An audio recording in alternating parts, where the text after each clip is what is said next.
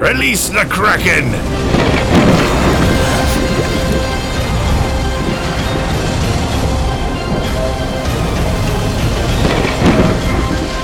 Sean bienvenidos a una nueva aventura junto a la tripulación Cracker. Esta semana estamos con la tripulación completa y de hecho tenemos un invitado recurrente, un timonel que vuelve a la embarcación, ¿no? Ver. Sí, ¿cómo estás, querido amigo Maki? Tanto tiempo. ¿Cómo está con él? Bien, bien, ahí te manda saludos. ¿Cómo has estado en tus aventuras nuevas? Bien, ahí nomás, viejo. La, trabajando, metiéndole. Ya ocupado otra cosita, pero todo bien, oye, todo bien, todo tranquilo. Me alegro un montón, brother. ¿Y cómo está el querido maestre Vas? ¿Cómo estás, Vas? ¿Estás por ahí? Ahí andamos, acá estamos, incluso full uniformado, que acá también lo tenemos a, a Fred mostrando con orgullo la gran bandera de Kraken. Contento de tenerlo acá, el amiguito Maki de vuelta este, de visita en el, en el barco. Y nada, listo para empezar una semana que está bien cargadita de noticias. Sí, de hecho, tenemos que recargar de energías con Malteam porque está totalmente con muchas noticias gamers y geeks, pero hemos tratado de un poco sintetizarlo para entrar en hora. Y creo que podemos comenzar y sin olvidarse que hoy día vamos a eh, regalar las entradas de Dragon Ball, Dragon Ball Super Super Heroes, así que estén atentos hasta el final del episodio. Podemos comenzar a dar un contexto de, de qué vamos a hablar esta semana en el sector geek. Básicamente Warner, la, venta se ha consolidado con, con Discovery eh, pero desde que ha comenzado esto no ha parado el tema de cancelaciones, de la cancelación de Badger, de el despido de personal y que todo esto se debe además por la nueva dirección. Eh, además han cancelado series y películas de animación que ya se habían anunciado como las de Batman, de Cape Crusade, de Merry Christmas eh, Batman, de Una Box Bunny, del, del Pato Lucas y otras.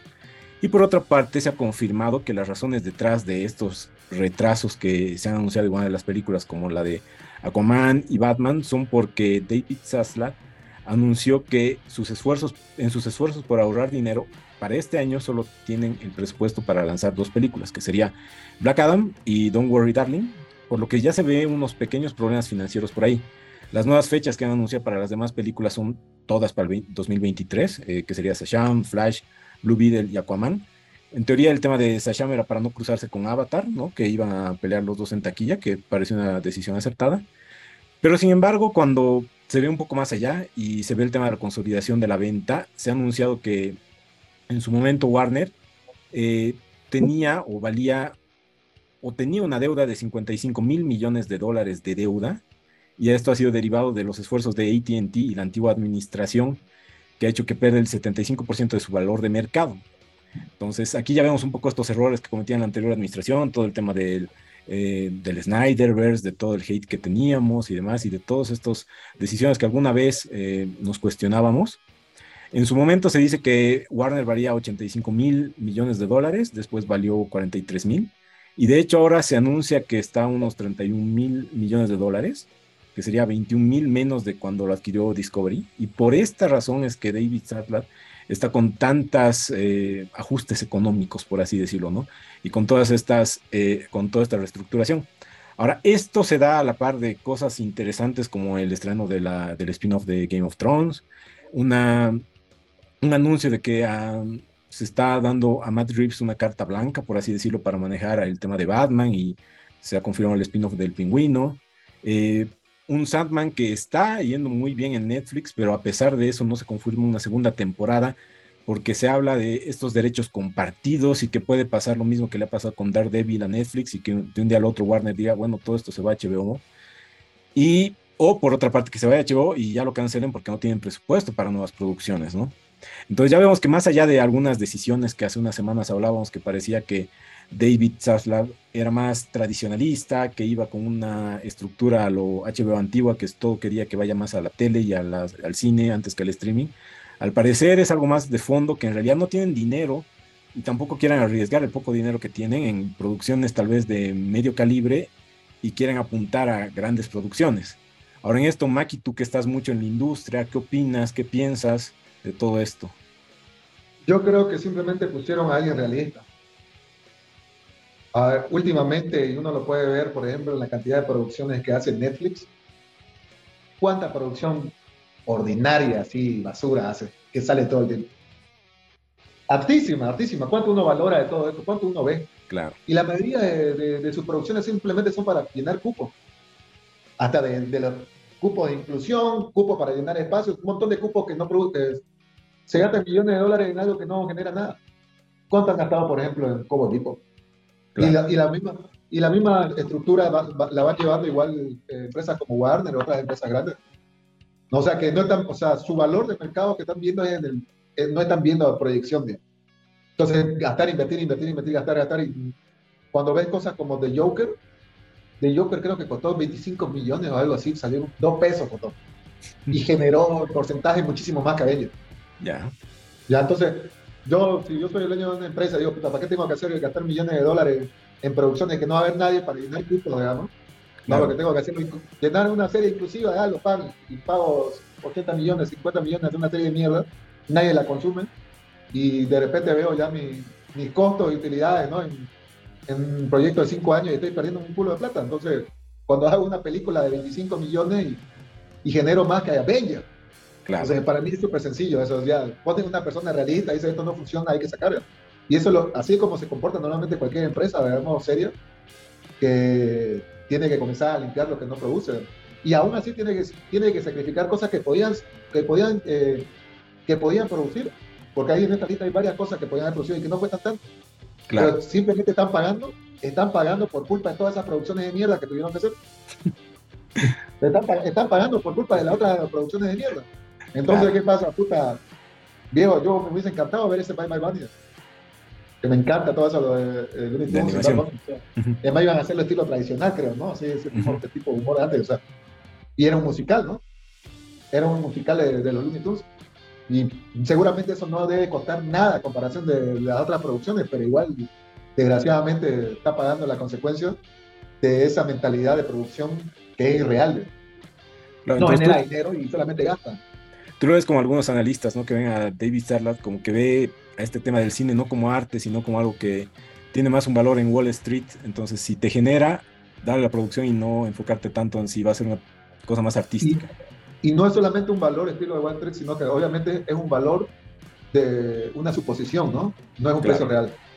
Es lo que nosotros suponemos que vale porque cómo se maneja el mercado, no es los números que están en la mesa.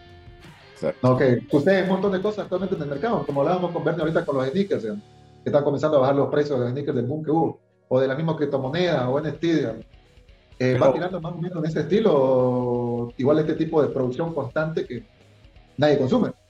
Al final vos tenés que generar dinero, no tenés que... Y, lo que más me da rabia a mí es que muchas de esas cosas, aquí están pagando, por ejemplo, producciones que de verdad son propuestas de personas capaces, como la de Batman. Y están pagando la, eh, los, los, platos, rotos de producciones de mierda que no es propuesta de nadie, simplemente quieren llenar eh, eh, como sea ese mercado, como sea, y llenarlo y llenarlo con lo que sea, digamos, y bueno, desgraciadamente le tocó a Warner hacer eso y eso le va a pasar a, a cualquier otra empresa seria a futuro a futuro cercano, mi punto de vista. Igual se anuncia ¿no? que estas producciones animadas, por ejemplo, lo que van a tratar de hacer es que algunas sigan, pero venderlas a otros servicios de streaming o otros canales. Pero tú vas, que, ¿cómo ves este, este tema, esta situación? Tal vez esto sea el inicio de un dominó que vaya a pasar a todas las empresas de streaming o cómo tú lo, tú lo ves.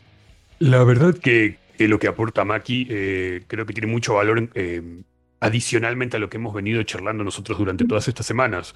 Al fin y al cabo nosotros lo vemos desde el punto de vista del fan, del que quiere recibir cierto tipo de contenido, pero por supuesto al final del día esto es un negocio. Em, y, un negocio que no rinde no puede ser sostenible a largo plazo. Como dice Maki, eh, se han tomado muy malas decisiones desde hace mucho tiempo, porque esto no estamos hablando que simplemente eh, desde que comenzó la pandemia o hace un par de años. No, Warner viene súper mal, por eso se lo adquirió ATT por, por centavos y después ATT al no estar metido en la industria del entretenimiento no supo qué hacer, puso a gente X, gente poco competente y, y, bueno, vemos los resultados hoy en día. Quizás es un sacrificio que por más que nos duela a nosotros como fans, nos beneficie el día de mañana, porque estamos limpiando la casa, em, estamos teniendo que, hacer ciertos sacrificios, em, obviamente eh, en, pro de la, de la calidad, bajamos cantidad, tenemos menos cosas pero de mayor calidad, que el día de mañana rinden eh, nos traen ganancias y eventualmente podamos volver a, tener un volumen, no digo un despilfarro, porque el chiste no sería volver a ello, ¿no? Eh, pero sí tener el día de mañana de vuelta la cantidad de recursos que tiene una casa como es Disney o una, o una casa productora como, como es Marvel para poder darnos otro tipo de gustos. Pero recordemos, o sea, cuando empezó Marvel empezó re, eh, re austero, re tranquilo y fue más bien gracias a, un buen management y al, y al, éxito que tuvieron esas primeras producciones que después se pudieron dar el gusto de desatarse como están desatados ahora. Entonces, supongo que, al fin y al cabo eh, Warner Discovery tiene que en un mal momento, sí, porque es como que está empezando tarde lo que otros ya eh, hicieron hace un montón de tiempo, em, vuelven a tener que eh, empezar de cero y salir para adelante este, un poco atrasados en la carrera. Claro. ¿Tú, Ver, qué opinas sobre esto? Yo pienso que han dicho lo suficiente y opino lo mismo que Vas, que Maki. El tema de las franquicias que van a ser vendidas, eh, entiendo que están siendo ofrecidas, no sé cuántas de ellas realmente terminarán cayendo en interés. Y como en cierto modo dijo Maki, sería muy triste que algunos proyectos que sí parecen ser interesantes o que sí algunos públicos los verían, van a terminar sin, sin destino y sin puerto. ¿no? El tema obviamente económico lo entiendo y bueno, esto, esta noticia como que me sirve para entender un poco más las decisiones, que por ahí las veía mucho más drástic, drásticas, entonces ahora obviamente entiendo un poco más que también son por necesidad. Claro. Y bueno, eh, gracias a todos los que están comentando el día de hoy. Y podemos pasar a la siguiente noticia, que es un poquito, entre comillas, eh, ya relacionada al tema gamer, en el cual eh, vemos que, perdón, aquí nos saltamos, nos saltamos lo importante, que es la luz al final del camino de todo este tema de Warner, en realidad. De Dan Lee. Este, exactamente, exactamente. Creo que, que es, es, el primer paso en la dirección correcta. Em, no está 100% confirmado, pero bueno, en realidad es como que las negociaciones ya están en lo último. Parecen haber elegido a la figura, al estilo Kevin Feige para, para lo que es DC Studios. Dan Lin, yo la verdad no lo tenía ni registrado, pero aparentemente eh, es una persona que está en el juego hace mucho tiempo. Eh, me pongo acá a Wikipediar eh, producciones en las que él ha participado de manera muy activa y tenemos eh, desde su principio, algo muy importante, ha trabajado con Martin Scorsese, él fue el que, el que movió todos los hilos para que se creara The Departed. Sí, hizo algunas huevadas como Terminator Salvation, de ahí volvió a tener cosas interesantes como Sherlock Holmes, las dos películas que hicieron con Robert Downey Jr., eh, fue partícipe de las películas de Lego y Lego Batman, de It, la, franquicia de Stephen King, eh, Godzilla, Godzilla vs. Kong, Aladino, eh, y bueno, tienen proyectos, un montón de cosas como la película de. la secuela de Aladino, la película de Johnny Quest, Sherlock Holmes 3, La Pantera Rosa. Eh, mira vos, Catán, Catán, el juego de mesa. Eh, y bueno, parece que ese sería nuestro nuevo jefazo en, en, DC Studios. Claro, que al parecer, como dices, tiene un pedigrí interesante. Y hay que ver, ¿no? Cómo, cómo maneja esto. O sea, entre la noticia previa que vimos que están un poco austeros y tal vez este toque fresco, hay que ver por dónde va. Eh, como dices, yo tampoco conocía mucho de él, más allá de cuando ya leí la noticia, este tema de Lego y de It. Entonces, no sé por dónde podría dirigir el camino. Alguna vez eh, te escuchaba a ti y a ver decir que lo bueno de Kevin Feige es que se nota que a él le gusta esto de los cómics y demás. Entonces, no es solo un buen una buena cabeza, sino que sí le gusta las historias y demás, y por eso tal vez se esfuerza en que todo tenga un poquito de sentido y tramas y demás, y va, y va pensando cada vez para largo. Pero tú cómo lo ves ver eh, esta nueva cabeza, en teoría, que puede venir a DC? Mira, eh, no lo conozco, ahora lo estoy entendiendo un poco en relación a lo que ha contado Bas. Por un lado, eh, sigo con mi postura, como vos decías, de que me gustaría que hubiese sido una persona que realmente parezca ser mucho más fan hardcore, digamos, ¿no? de DC, y que tal vez sea el encargado de reestructurar obviamente una franquicia que está bastante herida. Pero por otro lado, al entender el pedigrí que tiene y que es bien diverso, tal vez realmente si quisiera hacer un aproximamiento a lo Marvel y realmente dar diferentes tipos de propuestas, inclusive en los géneros, estaría bueno, ¿no? Porque en todo lo que me ha contado Bas, he visto que hay comedia, hay drama, hay series, hay, hay para todo público, ¿no? Público joven, adulto, niños, entonces tal vez realmente es un tipo que la tiene clara, sobre todo en cuanto al proyecto que quiere hacer de acá a 5 o 10 años. No sé qué opinas vos, Maki, de, de este productor Dan Lin que va a tomar la cabeza de, de DC. Escucha, yo la verdad estoy, no estoy actualizado con el tema. Eh, yo creo que lo que necesitan es estabilidad y una buena propuesta. hay que ver si, si, el, si el tipo, bueno, y te tuvo buena, buena peli, no está muy, muy bien producida. Eh, al fin y al cabo, yo creo que es eh, la estabilidad, ¿no? Y que la propuesta sea consecuente para, para poder generar algo, porque lo que pasó con todo lo que han hecho recientemente es muy caótico. Es muy caótico y una cosa es muy diferente a la otra y se pierde, ¿no? El hilo. A ver, pues no, a ver, yo creo que es una franquicia que tiene muchos fanáticos y ojalá puedan darle un, un rumbo. Si lo único que esperaríamos que ya sea por fin un borrón, yo por lo menos quisiera que fuera de cero, para que ya veamos a Dan Link, digamos, cómo, cómo va de aquí en adelante. Y ahora sí, pasando a la siguiente noticia que, está interesante, es el tema de eh, Francis Lawrence, que va a ser el director de Bioshock. Él ya fue director de Hunger Games y Soy Leyenda. Y además esta adaptación a Netflix va a estar escrita por Michael Green, quien estuvo involucrado en Blade Runner y tú vas, que ha reportado más o menos esta, esta noticia, ¿te, te gusta eh, eh, esta adaptación que va a venir a Netflix? ¿Te tienes no, mira, ¿No? Dios, no, no, qué poca fe. Yo soy uno de los pocos, y, gracioso que, acá Maki tocara el punto, yo fui uno de, de las pocas personas dentro de nuestro grupo que como fan acérrimo de Cowboy Vivo, que es mi anime favorito de todos los tiempos, dije, le voy a dar la oportunidad a Netflix. Y Netflix me destrozó el alma, el corazón, y, me hizo mierda el cerebro con la huevada que hicieron con, con esa serie. Eh, y, ahora me preocupa mucho porque así como Cowboy Vivo es uno de mis animes favoritos de todos los tiempos, Bioshock es una de mis franquicias de videojuegos uh. preferidas.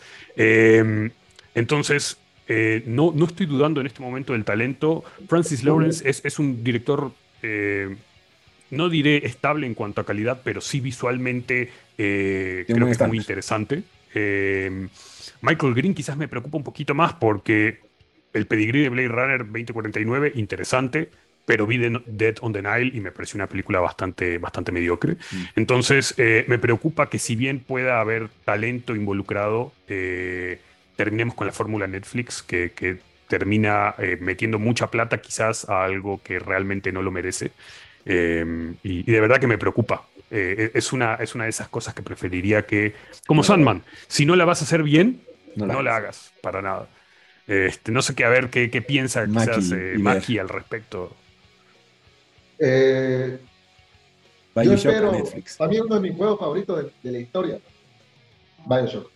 Para mí está así en el altar de los videojuegos. Desde los juegos que me decís, puedes escoger solamente tres juegos, ¿no? Así, pensar bien cuál sí o sí te Bioshock para, para llevármelo a, a esconderme en un hueco para toda mi vida. Porque de verdad hay un antes, o sea, para mí hay un antes y después de, de Bioshock con, con los videojuegos, la narrativa, ¿no? Porque más que todo su historia y su narrativa con lo loco que es ese mundo, me parece de otro planeta. ¿Qué es lo que sucede acá? Si siempre han tenido problemas para hacer esta adaptación, porque la quieren hacer desde que salió el, juego, ¿no? que, que, siempre hablan de querer hacer la, la adaptación, es porque es muy a gran escala. Estamos hablando que son cosas ya otro nivel de escala que necesitan mucha producción. Entonces es conflictivo porque vos estás apostando cientos de millones de dólares para hacer esto para poder llegar a lo que significa todo ese mundo de, Bioshock, ¿no? de todo el mundo, todo ese mundo, toda esa lógica en cuestión de producción. Ahora, podemos decir que es apostar. Ahora, vos estás apostando a quién está manejando ese caballo, ¿no? Desgraciadamente, no, yo ahí, Francis Lawrence, me ha hecho un buen trabajo con Camille Games y en Soy Leyenda. Yo creo que ha hecho un buen trabajo. Eh, pero no deja de ser un guion complicado en un universo bien, bien complejo. Ahora, pudimos ver que algo que es de ese nivel de dificultad como es Sandman, lo hicieron increíble, perfecto. Entonces a mí me da esperanza que ojalá, al final del cabo, esto es cuestión de guion. Es cuestión de adaptación de guion. Y si lo adaptan fiel al, al, al, núcleo del juego y de la historia de ese mundo, eh, va a salir algo interesante. Y yo creo que es una buena idea que va a ser serie, ¿no? No va a ser película, o va a ser serie. Va a ser una serie, va a ser una serie, sí. Claro, algo que están hablando que el futuro actualmente... No, no, no, me equivoco, me equivoco, me retracto. Va a ser una película. Y creo que ese es el gran error, porque no les va a dar el tiempo para, para desarrollar lo que tendrían que desarrollar. Rapture tiene, tiene un lore tan rico. Se puede hacer, pero eh, lo vuelve más complejo. al, momento de hacer el guion, porque tenés que hacerlo en dos horas, lo que te podía haber hecho en 10 capítulos en una hora. Entonces lo vuelve mucho más complejo. Entonces, ojalá nos dé una sorpresa como fue Sandman, que la verdad que yo no quise saber nada con Sandman porque esa novela gráfica es mi favorita y, y vi los primeros reviews y tuve que verla ese ratito porque me sorprendió lo que hicieron. Ojalá acá nos den una sorpresa igual porque si hace algo como como Vipo, ¿no? Mendoza, va a ser un desastre, pues, ¿no? Cancelado al día siguiente. Porque todavía es un tema complejo, no es, una persona, no es un tema de que es mainstream que a toda la gente le va a gustar, digamos. No son unos peladitos en un colegio que todos se drogan y corren entre ellos. ¿Me entendés? Son, es un mundo súper oscuro, una temática súper oscura. No es para todo público. Si lo hacen muy bien, a todo el mundo le va a encantar, como Starman es bien compleja la historia. Y le está, le está yendo súper bien. ¿Qué? Sí, te estoy escuchando atentamente. No le tengo mucha fe, o sea, viendo a las personas que están desarrollando y sobre todo al tipo de, de producción que va a ser en cuanto a película y no serie, eh, comparto lo que dicen, o sea, el formato esencial para poder desarrollar este universo era la serie, porque podías obviamente plantear por un lado, digamos, la narrativa principal y el personaje principal o los personajes, y después obviamente introducir mucho lo que es la sociedad distópica de Rapture, ¿no? Claro. Y en este caso, viendo sobre todo el que, el que va a dirigir y el que está haciendo el guion, entiendo que están buscando a alguien que sabe un poco de un setting distópico, obviamente que es Michael Green, donde seguramente va a ser todo el tema de la, ciudad y de cómo se elabora la sociedad en ese, en ese entorno. Y por otro lado tenemos a Francis Lawrence, que para mí va obviamente más dirigir el tema de un personaje sobreviviendo en ese entorno, que para mí no es, es parte de la historia, pero no es el núcleo de la historia de Bioshock. Entonces, no le tengo mucha fe porque para mí va a ser eso, una historia más de aventura, de un tipo que aparece en un lugar y que sobrevive. Y la idea no es esa. No es la esencia de la historia. No es solo eso. Y bueno, y, bueno, y ahora tenemos... Bueno, no, más bien aprovechemos y pasemos a, la siguiente adaptación porque Netflix le encanta masacrar todos nuestros juegos y series favoritas. Y nos pasamos a una que le pega más cercana a, a ver, que es Horizon, Horizon Zero Dawn, eh, que también va a recibir una adaptación, en este caso sí, en formato de serie. Eh, y han anunciado que el director va a ser nada más ni nada menos que Steve Blackman, que ha sido el responsable de traer otra adaptación, Umbrella Academy, a Netflix. Probablemente acá eh, tenemos un, poquito más de esperanzas por el hecho de que Umbrella ha sido una adaptación bastante buena del cómic a, a la pantalla, si bien ha tenido sus altos y bajos eh, de temporada a temporada, pero em, por lo menos el tener una historia igual tan rica como es la de Horizon, y más siendo que lo lindo del videojuego fue no solo el tiempo presente y, la aventura que se desarrolla, sino en realidad el ir descubriendo el cómo llegamos hasta ahí, y estoy tratando de no spoiler a nadie porque de verdad que vale la pena eh, descubrir cómo fue eh, realmente el origen de, de Horizon. Nos lleva a, decir, bueno, esto también necesita un desarrollo amplio, eh, vamos a tener una serie. Y un comentario que ha hecho el mismo Blackman me, me, gusta, y es que ha dicho que si bien Aloy, por supuesto, va a ser una de los personajes principales, no va a ser la única, lo que nos podría llevar a, ver otras partes de la historia o incluso quizás ver un poquito de eh, flashback eh, versus el, tiempo actual.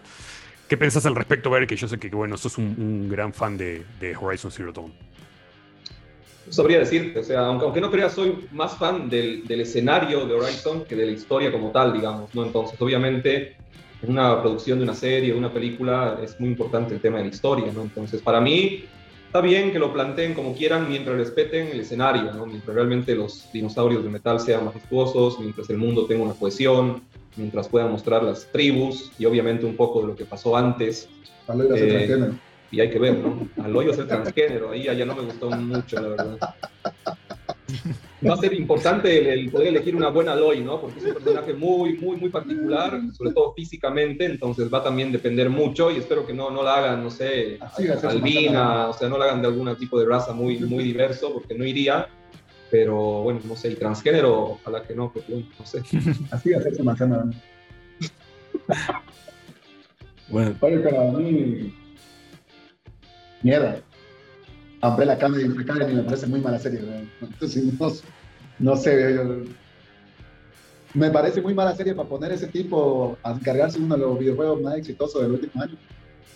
No, no sé. Hubiese esperado que pongan a alguien fuera que le esté yendo pareciera bien a esta serie, yo vi la primera y la segunda y un desastre. A mí no, no me gustó. Y son dos géneros muy, muy diversos, ¿no? Y dentro de todo Umbrella Academy es bastante fiel a su cómic, así que por ese lado, si no te gusta, no te va a gustar, es entendible, ¿no? El tema por ahí que te entiendo, Maki, es decir que la misma gente que está haciendo esto pase a un género que es completamente diferente, digamos, ¿no? Completamente claro, diferente. Y yo me refería a ver que el guion y la historia de Umbrella me parece súper mal hecho. ¿no? Puede ser, y los personajes que vaya también. bien plasmado, sí, por eso. Y yo dije, "Pucha, tú- si es igualita la serie al cómic, entonces tampoco quiero leer el cómic. De verdad, no me gustó, no me gustó. Y bueno, algo que agregar. Bueno, y para continuar, recuerden que con Maltín eh, acompaña a los deportistas, recarga a los gamers, nos acompaña tanto en nuestras aventuras como en las clases del cole y la universidad, y por supuesto a nosotros en Altamar. Recuerden que Maltín lanza una nueva lata gamer, edición limitada, que contiene el mismo sabor y la misma energía de siempre, porque Maltín conecta tu energía y de esta manera paso el timón a Bass, porque ahora sí está recargadísimo de noticias gamers, ¿no? Esta semana, ¿vas? Uy, sí, la verdad que vamos a tener que, que correr para poder abarcar todo. Esta semana comenzó la Gamescom 2022, eh, que en realidad hoy en día es la, la convención más grande de videojuegos del mundo. Le sacó ese puesto a la E3 ya hace bastantes años. eh, y si bien es en Alemania, todo el mundo se reúne eh, ahí a ver las, las últimas novedades del mundo gaming. Estamos haciendo hoy un top 10 porque de verdad que eh, sigue apareciendo contenido. Vamos a estar hasta el domingo con novedades desde la convención. Seguramente algunas cosas extras las estaremos comentando la semana que viene, pero nos vamos a concentrar un poquito en, lo que, en las primeras cosas que lanzaron, en los anuncios que hicieron durante eh, la ceremonia de apertura y lo que realmente nos ha llamado más la atención entre tanto volumen de novedades.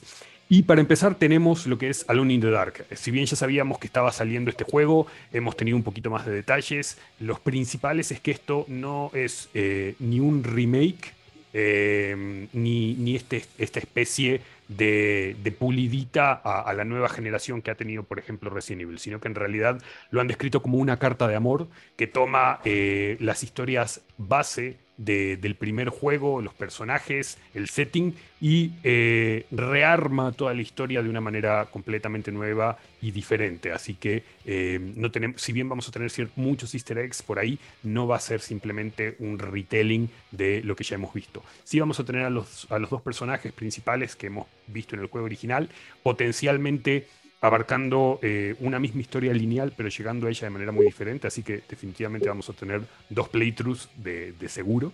Eh, y sí son muy honestos en que los juegos que ellos inspiraron, como todo lo que vino después en Survival Horror, particularmente Resident Evil, es ahora fuente de inspiración para ellos, particularmente eh, en lo que se refiere a, a ya no tener una cámara fija, sino tener una cámara de vista sobre el hombro. Em, pero sí fueron muy específicos al decir que ellos van a volver a las raíces del survival. Acá no va a haber una cuestión de municiones infinitas, ni poder librarnos de, de todo a balazo limpio, sino que realmente vamos a tener que correr por nuestra vida. Muchas veces elegir em, el huir en vez de enfrentar a los monstruos. Y es un replanteamiento diferente a un género que eh, se está alejando un poquito del survival, reteniendo el horror, pero pasando mucho a, a la acción. Respecto a, esto, a estas novedades, ¿cómo, ¿cómo se sienten ahora con, con el retorno de Alone in the Dark eh, en un ambiente actual que tiene tantas propuestas de, de terror, chicos? Yo me siento bien por lo que me estás contando y por lo que he estado viendo. Me parece que están honrando a, a semejante abuelo del survival horror, pero entendiendo que las generaciones pasan, el tiempo pasa y obviamente siempre hay que adoptar lo mejor de lo que se, se sucedió luego, ¿no? Entonces, eh, me gusta lo que me estás contando. Mm, me gusta que estén manteniendo eso de sobrevivir, claramente bien inspirado al primer Alone in the Dark, donde las balas, si no eran pocas, eran casi inútiles. Lo único que hacían era enlentecer el, ataque de los enemigos. Seguramente va a haber mucho puzzle, porque de eso se trataba el primer Alone in the Dark, pero seguramente también va a haber mucha exploración y mucha sobrevivencia. Así que me llama mucho la atención y bueno, el setting de, de ese horror, obviamente, Lovecraftiano, de ese setting eh, gótico es, es muy bueno. A vos, Maki, has podido ver un poco de Alone in the Dark, has tenido alguna experiencia con estos juegos. Mira, soy muy maricón para los juegos de terror. Pero Alone in the Dark fue una leyenda, ¿no? Todo el mundo, o sea, en esta época de, esa escuela de juegos que aparecieron también en nuestra adolescencia, juventud, ¿no? Que nos hacía jugar hasta con los amiguitos, pasarlo ahí en un cuarto oscuro. Y sí, hoy tengo buenas expectativas. Ahora, con la tecnología actual, ¿no? Se puede llegar a, a muchas más cosas, ¿no? En el desarrollo del juego. Así que tengo una, un poco de hype, ¿no? Quiero ver qué, qué onda. Ahora, debo admitir que el año que pasa me vuelvo más maricón para los juegos de terror. Así que no sé si lo vaya a jugar, si lo voy a llevar o lo voy a llevar con el mamillito aquí, abrazado ahí jugando. Seguro que sí, pero el siguiente juego no dudo que ese... Puede ser, puede ser, te invitamos, te invitamos a jugarlo. Pero el siguiente, el que vamos a hablar, sin duda es algo que te va a gustar mucho más, que, sé que sos eh, bastante fan de, de, Rick and Morty, eh, y es High on Life. High on Life, eh, recordemos que es el mismo eh, creador, no estamos hablando de Dan Harmon, el capo de Community, estamos hablando de, su colaborador acérrimo, y hemos visto un poquito más del desarrollo de lo que es el combate en este juego, ¿sí? La, uh, recordamos que las armas son, son armas con vida que nos hablan en todo momento. Hemos podido ver lo que fue eh, un combate con uno de los bosses del juego y sin duda eh, la cháchara es constante y, será interesante ver en realidad qué tanto pueden mantener ese tipo de conversación entre, entre lo que está pasando y, las armas y sus comentarios a largo plazo y qué tan cansador o no puede llegar a ser. Eh, particularmente, como, como, ya he comentado antes, eh, Ricky Morty a mí me parece un tipo de humor que no pega particularmente conmigo, entonces, si bien me intriga eh, lo que puede llegar a ser el juego, hemos visto que el, humor es completamente en, en esa línea.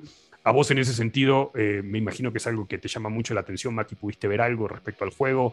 Este, ¿Pensar no, jugarlo como fan de, de, de, la serie? Lo vi, lo vi el gameplay, que salió un gameplay, ¿no? Igual sobre, eh, me gustó mucho su arte. Me gustó mucho su arte. Se ve que es un juego igual de gráfica buena, de buena producción, ¿no? Así que hay que esperar, ¿no? Porque no, no, no, no entiendo más que todo a dónde va pero entiendo que es un shooter, ¿no? Y el tipo de armas y la mecánica hay que ver que cómo se desarrolla. Pero me gustó mucho su arte, su diseño. Y seguramente ahí hay que ver que va a ser un aporte importante el humor, ¿no? La, y los personajes que van a salir en el videojuego. Que seguro, yo opino que van a ser va a ser un juego lleno de personajes entretenidos, ¿no? O sea, sí, buena expectativa. Y se ve interesante lo que ha salido.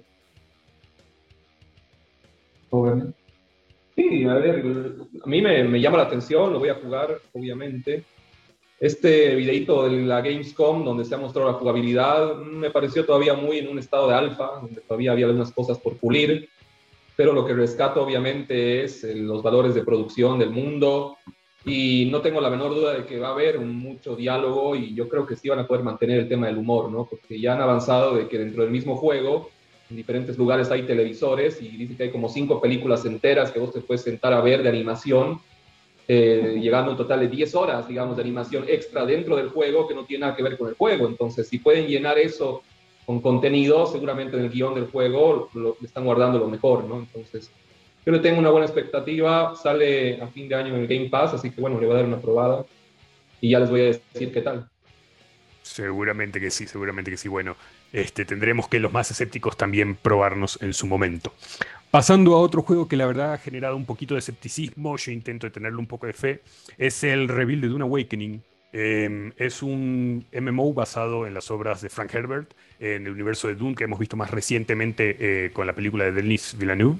Eh, y lo interesante de la poca información que se ha revelado hasta ahora es que va a ser un MMO progresivo, es decir, que la, historia y el mismo mapa va a ir cambiando a medida que los jugadores vayan interactuando en este mundo. Van a tener un sistema con las tormentas de arena en la que vos vas a estar tranquilamente haciendo de tu vida lo que haces todos los días, de repente va a venir la tormenta de arena y va a alterar completamente no solo el mapa, sino eh, tu participación, lo que estabas haciendo, quizás se entierran algunos lugares donde estabas haciendo excavaciones y por otro lado se abren algunas eh, áreas nuevas eh, que estaban previamente inaccesibles. Eh, y siendo Funcom el desarrollador eh, que ha hecho cosas como Conan Exile o, incluso tomado las riendas de lo que fue Secret World, podemos ver que tienen el pedigrí, la experiencia previa para desarrollar este tipo de, de, de MMOs eh, que pueden ser un poquito más dinámicos, más allá de que sean gigantes o no, porque en teoría va a haber un cap de 100 usuarios por servidor eh, de mil usuarios, disculpen, por servidor, lo cual es relativamente bajo para, para los estándares hoy en día que tenemos con, con los MMOs. ¿Es algo que a ustedes les gustaría jugar? ¿Les parece interesante? ¿Creen que no es quizás eh, el estilo de juego que debería utilizarse para este tipo de universo? ¿Qué nos cuentan? Eh, yo le quiero preguntar a Freddy después de, responder a tu pregunta, eh, pero a ver, personalmente no, no soy muy fanático de los MMOs. Sí sé que son juegos muy adictivos y que tienen obviamente un fanbase muy amplio. conozco el pedigrí de la, de la empresa y sé que seguramente han escogido bien pero más allá de mi cariño por la franquicia de Doom, no sé o no creo que me, me meta en esto, ¿no? Yo quería preguntarle a Freddy si a él le gusta Doom y qué tipo de juego le gustaría en relación a ese universo. Sí, me, me gusta Doom, eh, de hecho la película me gustó mucho, pero como dices, el estilo que están planteando para este juego no, no me atrapa a mí por lo menos.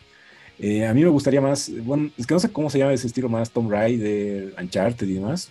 Ese estilo, no, no, sé cómo se llama pero yo me esperaría algo así, digamos, y sobre todo ver en el juego esos paisajes, monstruos y todas esas cosas que te muestran más o menos como que en la película o en los libros. Entonces, eh, yo me esperaría algo más por ahí, no tanto este estilo MMO. Pero, Maki, tú que creo que es una de las películas que más has hablado en anteriores temporadas, ¿qué, ¿qué, piensas de esta adaptación al videojuego? Escucha, igual que Bernie, no soy tan fan de los MMO. Y me sorprendió que haga un juego MMO de Doom, de Doom bien arriesgado, ¿no? Porque no es tan comercial Doom fuera de la película. No es algo tan comercial, digamos, es algo bien de nicho, de culto. Y que haga un videojuego MMO, la verdad que cero expectativa. Como, como decís vos, a mí me hubiese gustado un juego de tercera persona de acción de aventura, con historia. Pero están sacando un MMO y la verdad no, no tengo ningún interés en el juego. Ojalá le vaya bien, ¿no? Porque es una franquicia que parece que ahora con la película quieren desarrollar diferentes productos relacionados con la, con la franquicia. Pero no, le, no, no de, todo de todas las cosas que podían haber hecho, no entiendo por qué hicieron un MMO. Pero bueno, a ver qué será, cómo le irá. ¿Qué más nos trajo Vas? ¿Qué más, qué más tenemos? Tenemos Lies of P, que eh, es una mezcla muy interesante. Eh, es básicamente Bloodborne, que, es un, Soul-like game, eh, en, la, en el lore, en la historia de Pinocho. Y si bien podría parecer muy raro al principio, me puse a hacer memoria realmente de lo que es la historia original de Pinocho y es bastante tétrica de por sí. Acá en el juego le, están dando todavía una vuelta más, vemos un mundo con un toque muy de steampunk. Un mundo que visualmente podría ser tranquilamente una secuela de, Bloodborne, sin embargo ya se han empezado a permitir ciertas, ciertas demos que, justamente aparecieron en, en, Gamescom y cuentan que si bien eh, las inspiraciones están ahí, se ve que es un juego mucho más fluido, que tiene otro tipo de, mecánicas también, particularmente con, con Pi, el personaje principal, y su brazo eh, metálico, em, que hay muchas eh, estrategias de, parry, más al estilo de, Ghost of Tsushima, quizás que, de lo que fuimos viendo en Bloodborne, en, en, Elden Ring y tantos otros, pero es un juego que sin duda puede atraer mucho a la gente que está metido en este, en este género que ha Em, liderado durante tanto tiempo eh, From Software. ¿Alguno de ustedes está con alguna expectativa? ¿Les gustaría jugarlo? Yo sé que, que me, insisten con Bloodborne porque ustedes son grandes fans, algún día les haré caso. A ver, yo pienso que sí, dentro de todo la cantidad y la ensalada de frutas que hoy hay de estudios que quieren imitar a From Software, y por otro lado la vara tan alta que tiene este estudio en cuanto a este género, es bien difícil encontrar un jueguito que, que resalte, ¿no? pero yo creo que justamente este, como venían diciendo varios amigos en la semana, es el Blood, la secuela de Bloodborne que no nos da From Software, digamos. Entonces realmente el setting es bien interesante, se ve un juego bastante pulido, como vos dices, esa temática, em, obviamente punk es muy sólida y la historia de Pinocho es muy interesante y tiene bastante de, un fondo medio lúgubre, medio siniestro, yo creo que le va a ir bien sobre todo habiendo visto un poco los enemigos, así que tengo, tengo una poca expectativa y bueno, este juego, si no me equivoco, sale a principios del 2023, ¿no vas?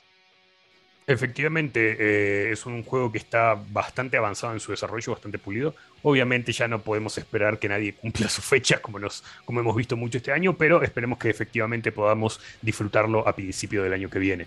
Y otro juego que salió realmente de la nada y sigue un poquito dentro de, de este querer ser un From Software, un sucesor de From Software, es Where Winds Meet, que mm, básicamente ha sido descrito como Ghost of Tsushima, pero en la China medieval y ha sorprendido muchísimo porque eh, primero ha, ido contra, contra la narrativa que vamos viendo últimamente de siempre presentar un juego a través de una cinemática, eh, no, nada de gameplay o muy poco gameplay al principio y, sino más bien mostrarlo mucho más avanzado la campaña de marketing. Acá han presentado eh, más de 6 o 7 minutos de gameplay, si, si no me equivoco, y se ve un juego muy, pero muy pulido, muy interesante. Sí, con, con mucha inspiración sin duda en Ghost of Tsushima, pero con, eh, obviamente, fuera del, cambio de pasarnos de Japón a China y más al, en vez del feudo, el medievo, eh, con un tinte bastante fantástico en, muchas de sus mecánicas. Eh, y lo que llama la atención es que es de un estudio prácticamente desconocido. hasta ahora no hay una página web incluso donde uno pueda ver un poquito del pedigrí y el producto que nos están presentando se ve como algo eh, triple A y muy, pero muy pulido. No sé si tuvieron la oportunidad de ver un poquito eh, el tráiler o, el gameplay y, qué les pareció, porque realmente se ve muy interesante. Eres muy fanático de, estos juegos, ¿no? La verdad, me sorprendió. Me dije, ¿What ¿qué es esto? Y no era, no era algo más o menos hecho, ¿no? Realmente era algo, o sea, con lo que se pudo ver, se nota que es algo que le han puesto amor. Y con, con harto cariño está hecho. Eso ha sido un triple A con mucho detalle, muy inspirado en Ghost of Tsushima y en el cine asiático, ¿no? Estilo Hero o Crushing eh, Hidden Dragon, el Tigre de Dragón, eh, Crushing Tiger, Hidden Dragon, ¿no? Entonces, con, con, la mitología china, ¿no? Y, y la cinematografía china, más el, la inspiración que se nota de Ghost of Tsushima, me, me sorprendió. Porque primero que vi, ¿no? Y comencé a ver, estaba viendo el reojo y obviamente los, los rasgos asiáticos súper definidos, que todos parecen modelos. Y dije, es que será otra huevada estos chinos, dije, ¿no? Pero ahí como, seguí viendo y era wow, o sea, una escena tras otra, mejor, mejor, mejor, los planos, los valores de producción, la música. Y yo dije, me dije, ¿qué mierda es esto? de verdad agarré y dije, wow, esto tengo que saber más de este juego. Entonces yo la verdad quedé atento y ojalá sea bueno cumpla con, con esa expectativa que creó con, de la nada. Y estaré atento, ¿no? Porque ese tipo de juegos de verdad me gusta. Y ojalá cumpla con las expectativas que acaba de dar, ¿no? Porque nadie sabía de este juego. Nadie tenía expectativa hasta ahora. Claro, ojalá no, no, no, fracase, ¿no? Porque últimamente ha habido muchas propuestas chinas que están en desarrollo, que obviamente son estudios desconocidos por ahí para nosotros. Para nosotros. Eh, y es como lanzar una moneda al aire, ¿no? Hay otro juego que está dando mucho de qué hablar y que también ya está mostrando cada vez, que es este Black Meat eh, Yukon, ¿no? Y también se lo ve de una manera muy increíble. Eh, y puede ser que este termine siendo así, ¿no? Ahora, el, setting es un setting donde, más allá de, del Ghost of Tsushima, no se ha ido explorando mucho en algunos videojuegos, así que me parece un buen lugar para arrancar. Y se ve potente, el trailer se ve potente y hay que esperar los diferentes diarios de desarrollo, ¿no? Ojalá no, no pinche y después haya sido solamente un trailer de puro humo y el juego sea bastante basicón, ¿no? Pero es interesante, oye, cómo en China eh, la tecnología en lo que es la pilotada escalando, pero a pasos gigantes. Ese salió el trailer de una nueva película de animación, ustedes no sé si han visto, pero China está produciendo hartas películas de animación. Y la última que salió, viejo, parece fue arte de, de bien ¿no? O sea, un espectáculo se ve que es en el mar, y decía, no puedo creer que están haciendo estos chinos, ¿no? cosas que no ven ni siquiera en Hollywood. Un nivel muy, muy alto, digamos, gráfico. Así que, a ver, ojalá que no sea uno como ese verlo. Exacto. ¿Qué más nos trajo Bass? Bueno, tenemos ahí otro de esos estudios relativamente nuevos, este, con propuestas también que pueden prometer mucho, pero no sabemos dónde terminarán.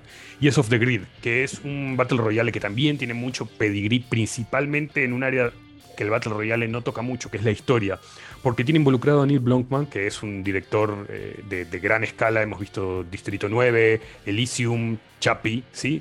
Y a Richard Morgan, que es un, escritor de ciencia ficción, que más conocido por Altered Carbon, que fue adaptada por Netflix, y también por ser el escritor del videojuego Crisis 2. Em, ellos están muy enfocados en, darle una evolución al género, en que además de que la jugabilidad sea muy buena, pueda tener una historia eh, que progrese en el tiempo y que realmente sea narrativamente rica como para sostener eh, la jugabilidad y no que sean cosas completamente ajenas o separadas. Lo que estamos viendo en este momento en pantalla, en realidad, eh, en teoría es parte del desarrollo que están haciendo en Unreal Engine 5. Em, y que cuenta el, desarrollo de, la historia que vamos a tener dentro del juego. Como verán, es mucho cyberpunk. Tranquilamente podría ser un juego eh, basado en Elysium, este, porque lo que hablan es un momento en la historia en que las megacorporaciones están pasando a tener tanta influencia y dinero y desarrollo que están a punto de derrocar a los gobiernos. Una cosa que en las películas ya solemos ver que ha pasado. Acá en teoría vamos a estar en pleno conflicto, eso es lo que va a estar desarrollando en realidad eh, los combates dentro de esta isla donde vamos a estar jugando. Eh, y se ve muy interesante, a nivel gráfico se ve muy potente. Sabemos que Neil Blomkamp, eh, con su background en realidad en animación, le da muchísima importancia a, lo que es la visual, pero también al desarrollo de historia. Y podría llegar a ser algo muy, pero muy interesante, tomando de la escena del Battle Royale que ya tenemos hasta ahora y subiéndola a un nivel eh, gráfico y de historia muy loco. Este, sé que Maki en, su momento era bastante fan de, Neil. No sé si es algo que le entusiasma su, participación y también como compañero de, juego de Apex Legends, eh, sabemos que, también le interesa todavía lo que es el mundo del Battle Royale versus los otros que me han abandonado, como ver que solo juega Rainbow. Mira, eh, te cuento que yo no estaba enterado de esto, como te digo, no, vi todo lo que salió, vi un poco nomás en YouTube de, lo que va viendo, igual el mismo algoritmo, ¿no? El algoritmo, como uno ve estas cosas, el algoritmo, te, va poniendo. No estaba enterado, tuve que leer bien que decía Neil eh, Blockman, o sea, el director de Distrito 9, ¿no? El director y creador de Distrito 9. Y no sabía que estaba en videojuegos. Me acabo de enterar ahorita con vos. Y wow, me, llama mucho la, interesión, me, llama mucho la atención porque el tipo es muy capo en, su, en su visión de ese futuro, ese futurismo que, él maneja, distópico con los robots y toda la tecnología. Me llama mucho la atención porque Distrito 9, que ya se anunció que va a haber Distrito 10, eh, que ya va a estar comenzando preproducción del Distrito 10, me parece una obra de arte. Entonces, a ver Ahora estoy muy entusiasmado ahora con esto que me acaba de dar. ¿Puedo verme sabía esto? La verdad que no, no, y lo que yo quiero escuchar un poco es del Moonbreaker, vas. Moonbreaker, uy, ese es otro título que realmente eh, admito que cuando vi el, el, el tráiler de lanzamiento no le di mucha bola y ya después empezando a entender de qué se trataba me llamó muchísimo la atención. Es básicamente, para el que conoce, Warhammer. ¿sí? Warhammer eh, es un juego de mesa con miniaturas donde tenemos dos partes muy importantes. Por un lado es el coleccionismo, el pintado de las mismas, y después tenemos la parte del juego de mesa donde vamos realizando los, los combates con las miniaturas que, solemos pintar. Eh, lo interesante acá es que están tomando estas dos, estas dos partes tan importantes de, este tipo de jugabilidad e implementándola en los videojuegos. Vamos a tener un desarrollador muy rico de miniaturas que vamos a poder pintar completamente dentro del juego y después vamos a poder, por supuesto, pasar con las mismas al eh, desarrollo de los combates, que son combates por, por turnos eh, en, un setting estratégico. Y para sumarle a eso encima tenemos la participación, la participación disculpen, de eh, Brian Sanderson, Brandon Sanderson, sí que es un, escritor muy prolífico de fantasía. les diría que él es a la fantasía lo que Stephen King es al horror. Saca tranquilamente tres o cuatro libros por año. Este, entonces, el que él esté participando, generando lo que es la historia, el lore de este juego, lo hace muy interesante, sumado a esta mecánica muy diferente que, que vemos y a lo robusta que se ve la herramienta para pintar miniaturas. En lo personal, siendo que mm, eh, siempre he sido gran fan de Warhammer, pero me veo muy limitado por mi capacidad para pintar las, famosas miniaturitas. Definitivamente es algo que, me gusta muchísimo. Ver, sé que también en su momento ha, jugado un poco con, este tipo de universos, con este tipo de, metodologías. ¿Te interesaría pasar ese, ese amor a la, a la consola y, jugarlo de esa manera o pintar incluso de esa manera? Yo creo que sí, porque me sería más fácil pintar digitalmente que pintar en la vida real, ¿no? Yo en los momentos que he tratado de tener Warhammers, lo que me ha disuadido ha sido eso, ¿no? En mi época no había los que te pintaban, los pintores, que vos les pagas el valor de la miniatura y te lo hacen un tremendo trabajo, ¿no? Entonces, estaría bueno porque si la, si la jodo, obviamente borrón y cuenta nueva. Me llama mucho la atención lo que, lo que dices, ¿no? Del, del que está por detrás, que sé que es un gran, gran, gran creador y que está también muy probablemente metido de lleno en un proyecto de From Software, ¿no? Que obviamente eh, también va a ser un juego de fantasía seguramente muy, muy, muy cargado, así que sí, me llama la atención este juego. Y pasemos un rato al tema de Dead Island, ¿no vas? Yo he estado viendo un poco lo que han anunciado, yo juraba que de verdad no era real, más allá de que se ha filtrado, y, me llamó la atención bastante, o sea, porque se ve un juego bastante visceral, bastante gore. No entiendo por qué se llama Dead Island cuando es en Los Ángeles, pero no importa. Más allá de eso, eh, entiendo que están tratando de despegarse un poco del, Dying Light, tirándolo a un híbrido entre obviamente lo que sería el Dying Light y un género más, más tirado al humor, ¿no? Me llamó la atención mucho y quería preguntarte a vos qué, qué te pareció este, este Dead Island, este renacimiento del Dead Island. La verdad que me pareció como eh, sorprendido igual que vos porque sabemos que es un juego que en su momento se anunció, eh, se comenzó a avanzar y de ahí tuvieron que hacer borrón y cuenta nueva porque no estaban contentos con lo que estaban haciendo.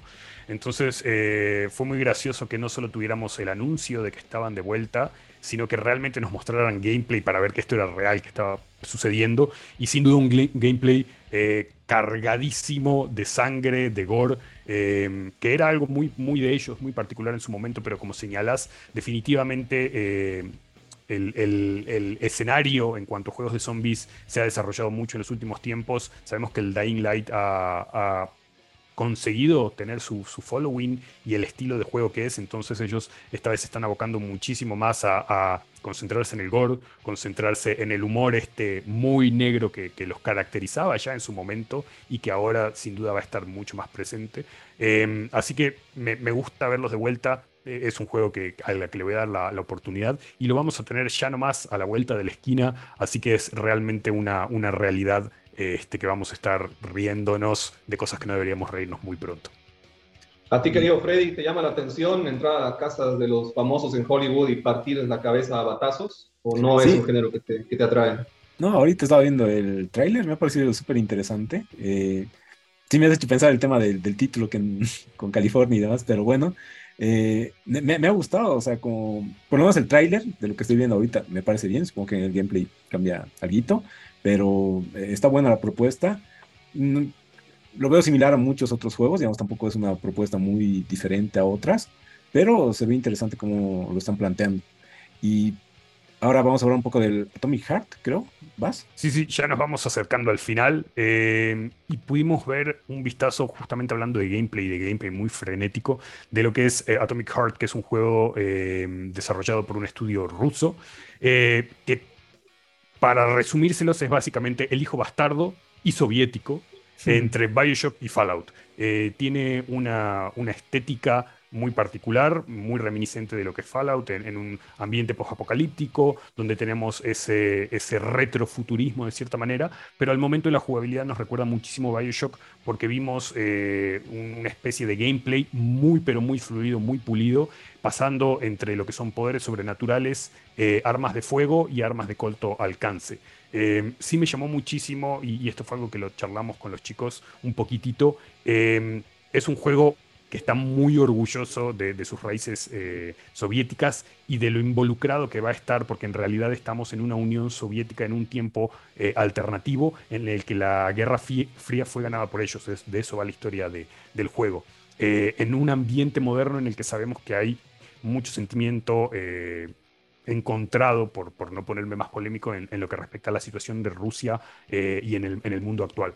Pero a nivel eh, jugabilidad, a, nivel eh, gráfico, es un juego que se ve espectacular, se ve muy frenético, que quizás eso es lo que le falta a, Fallout, y en ese sentido se acerca más al mencionado y bien querido Bioshock. ¿Ustedes pudieron ver el tráiler? ¿Qué les pareció?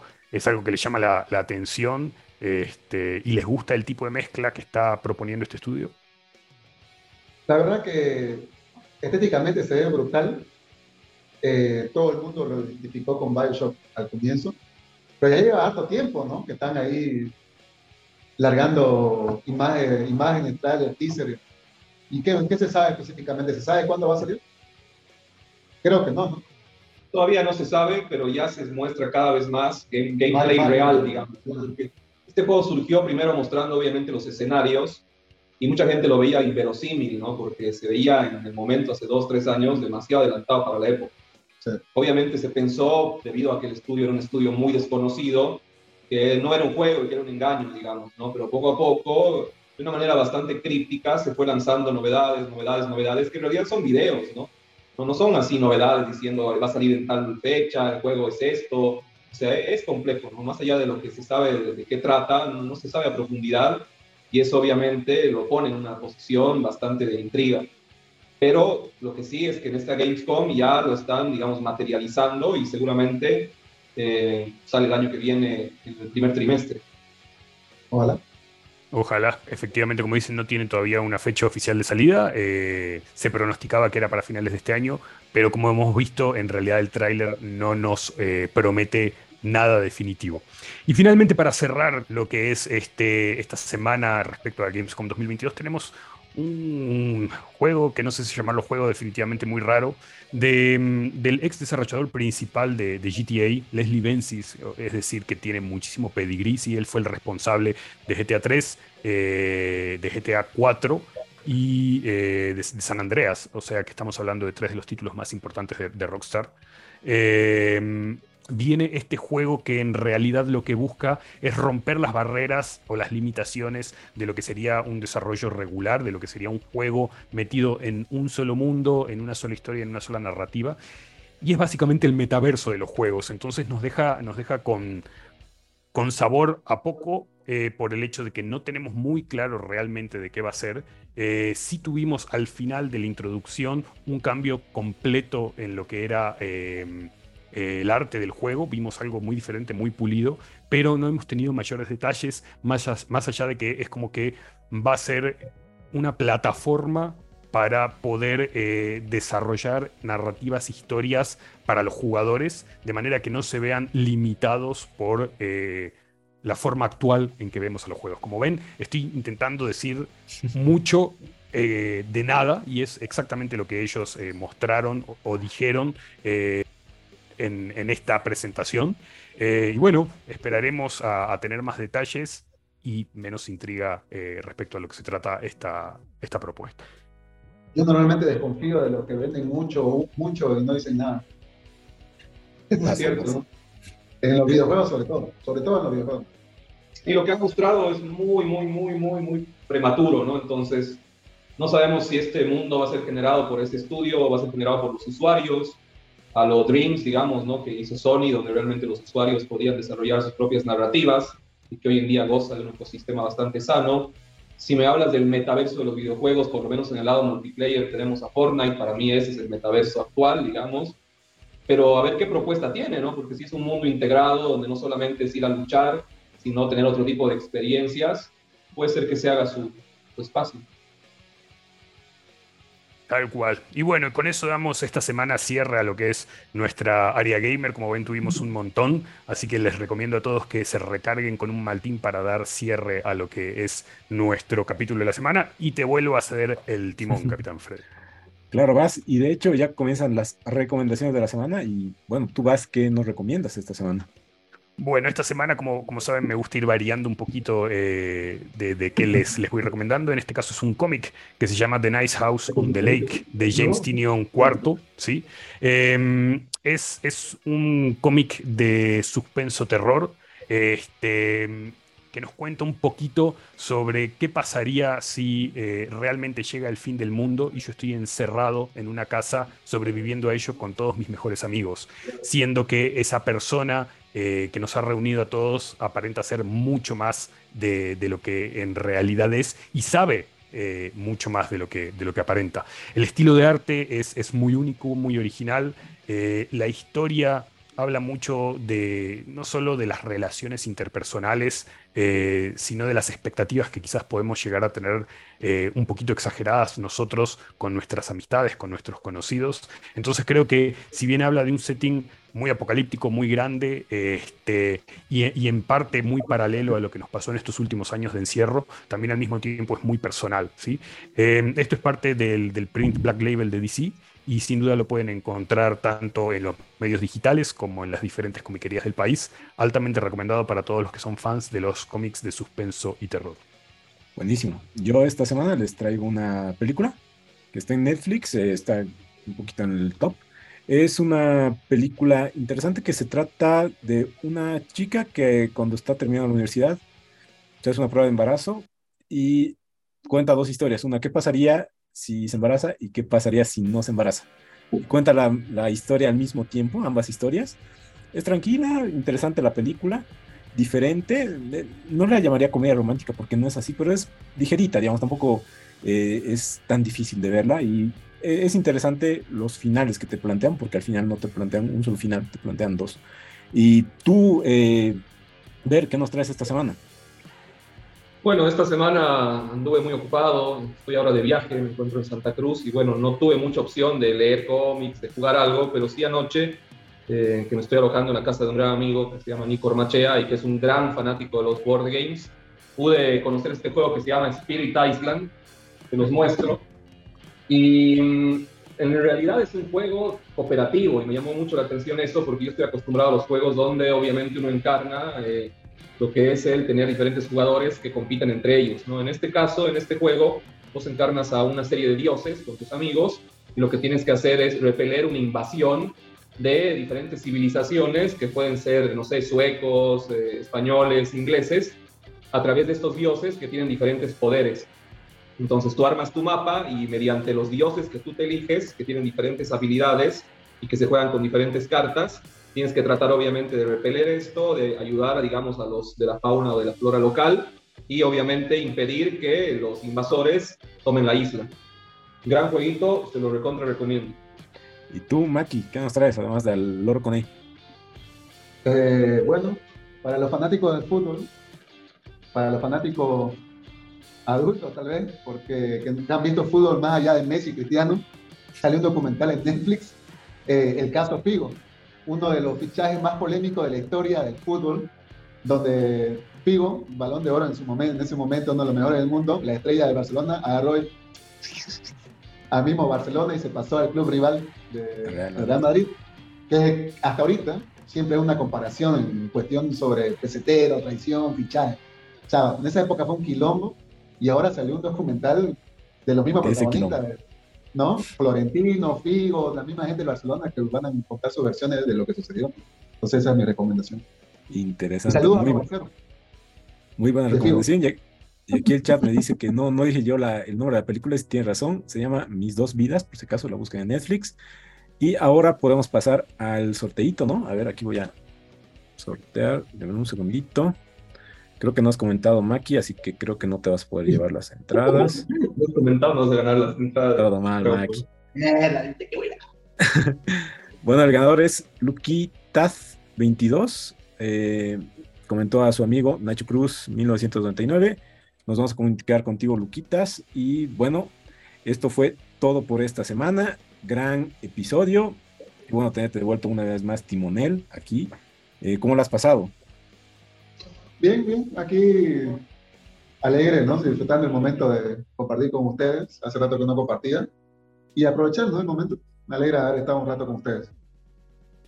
Super, ¿cómo y la cara acabado que tienen, oye, qué mierda que están viendo. Exacto, ¿cómo estás? prefiero, el, de... prefiero el audio.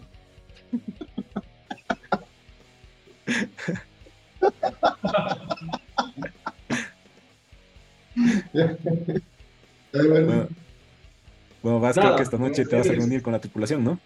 Sí, Probablemente, sí, totalmente vamos a estar allá con, bajándonos del barco con unos rones. Seguramente vamos a, pescar alguna cosa con, con, la tripulación y vamos a estar ya contándoles. Incluso podemos por ahí, con remera y todo, sacarnos unas fotos para compartir con la comunidad. Puede ser, puede ser, esperemos. Y bueno, ver que tengas buena estadía y di lo que quieras decir. Nada, gracias chicos, un placer estar una semana más. Eh, agradecer a Maki, obviamente, que se suma siempre a, a, estar acá, a estar con nosotros cuando puede. Y bueno, hasta una próxima semana, donde las aguas se agitan. Ahí está el Kraken. Chau, chau, chicos, buena semana. Saludos a Cone, Maki. Release the Kraken!